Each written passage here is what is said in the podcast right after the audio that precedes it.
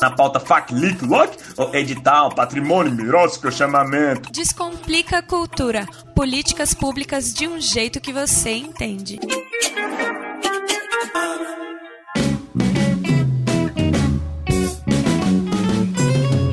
Olá, você está sintonizado em 100,9 Rádio Cultura FM. Eu sou Nita Queiroz e este é o Descomplica Cultura. Uma pausa rápida na programação musical às segundas-feiras para falar sobre políticas públicas culturais e como elas movimentam a economia criativa do Distrito Federal. Esta semana, o Descomplica vai tratar novamente do tema da ocupação de espaços públicos. No dia 12 de junho, a Secretaria de Cultura e Economia Criativa anunciou novas regras para o uso dos espaços públicos de cultura geridos pelo governo do DF. E para entender melhor o que mudou na prática, eu conversei com o secretário executivo da Cultura, Cristiano Vasconcelos. Confira agora como foi a entrevista.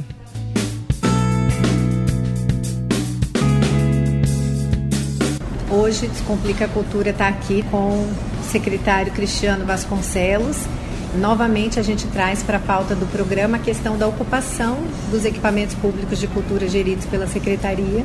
E aproveitando que essa semana a gente teve uma mudança na questão do, das regras né, de uso e ocupação desses espaços. Secretário Cristiano, agradecemos sua disponibilidade em participar do Descomplica Cultura. E já começando na nossa pauta, queria que você explicasse para nós assim o que motivou a Secretaria de Cultura a revogar a portaria 381 de 2018, que até então estava estabelecendo os parâmetros né, de ocupação desses equipamentos. Boa tarde. Existia uma demanda enorme da classe artística para que fosse liberado esses espaços. Em muitos momentos, como Casa do Cantador na Ceilândia, Complexo Cultural de Samambaia, Complexo Cultural de Planaltina. Existia demanda dos artistas locais usarem os espaços e não tinham recursos ou não tinham recursos para dar o cheque calção. Então nós entendemos que tem que democratizar mais o espaço, por isso nós revogamos a portaria 381 de 2018.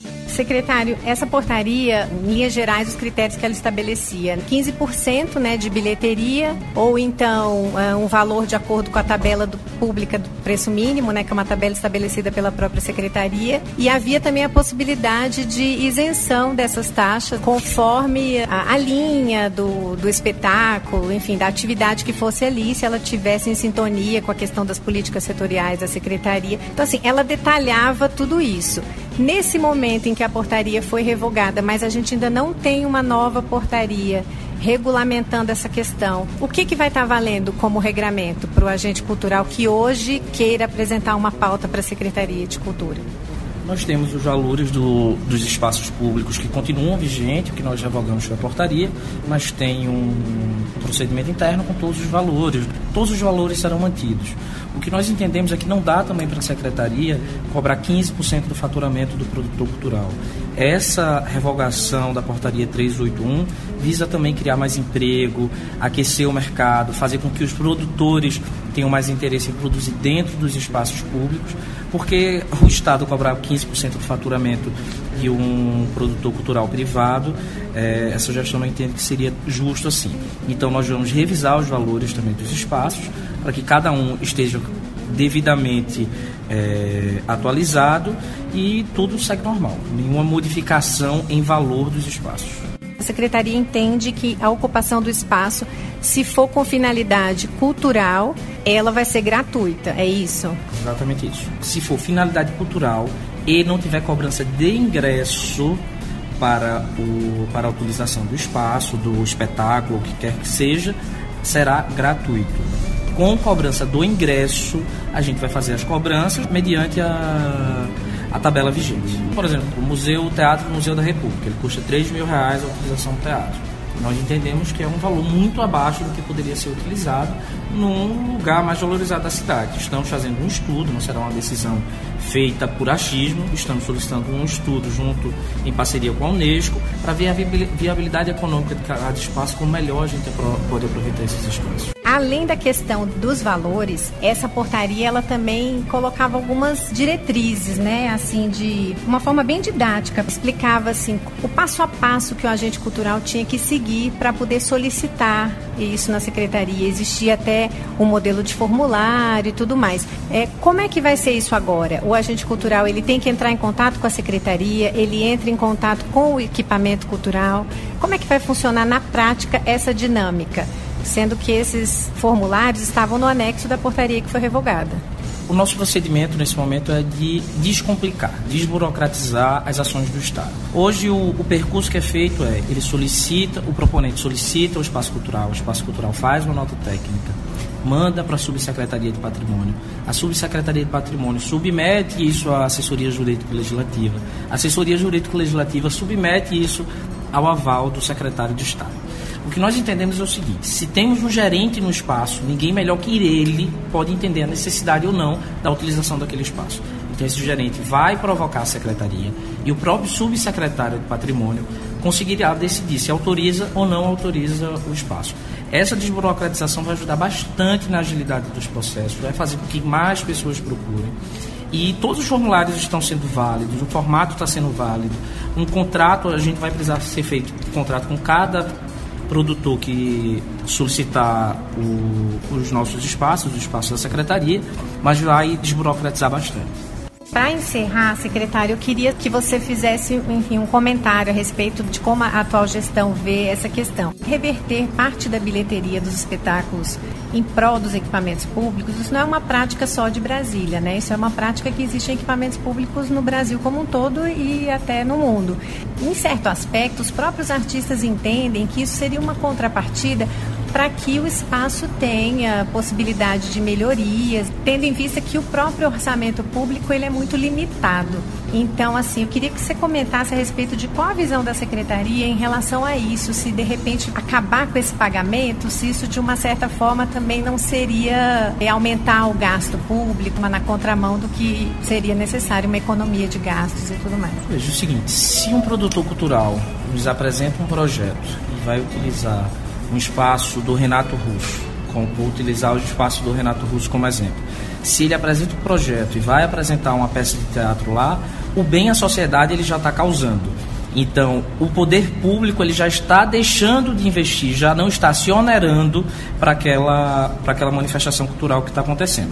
Onde for privado, vai existir a negociação de caso a caso onde for privado. O que for privado, a gente vai fazer cobrança. O que não for privado, já existe naturalmente o, a contribuição ao bem público e ao setor público. E nós não podemos esquecer que a grande, o grande foco dessa gestão é exatamente o patrimônio cultural. Nós vamos continuar incentivando, teremos linha no FAC, como tem previsão no artigo 49, para manutenção e preservação do patrimônio da cidade.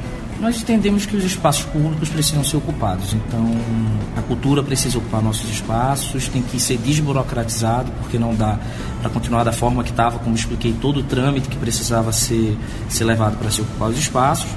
Então, é a secretaria abrindo as portas para a comunidade artística e fazendo esse pacto de que ela traga a sua arte e que a gente cons consegue ceder os espaços. Obrigada, secretária. Agradeço a sua participação no programa Descomplica Cultura. Obrigado, obrigado a todos. E essa foi a entrevista com Cristiano Vasconcelos, secretário executivo da Secretaria de Cultura e Economia Criativa. Ele falou sobre as novas regras para a ocupação de espaços públicos de cultura. De acordo com Cristiano, a partir de agora, para atividades com fins culturais sem cobranças de ingresso, o uso dos espaços será gratuito. Para os eventos culturais com cobrança de ingresso, a contrapartida pelo uso do equipamento será feita unicamente pela tabela de preço público mínimo da Secretaria de Cultura. Não haverá, segundo Cristiano, cobranças de percentuais da bilheteria arrecadada.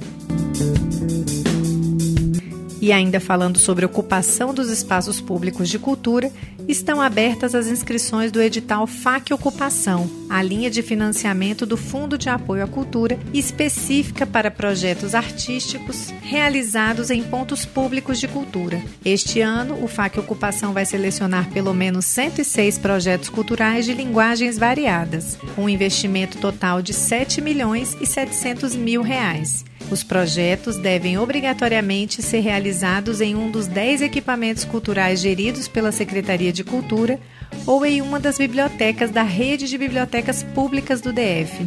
Os interessados em participar da seleção do FAC Ocupação devem apresentar a proposta de atividade cultural seguindo as orientações do edital que está no site fac.df.gov.br.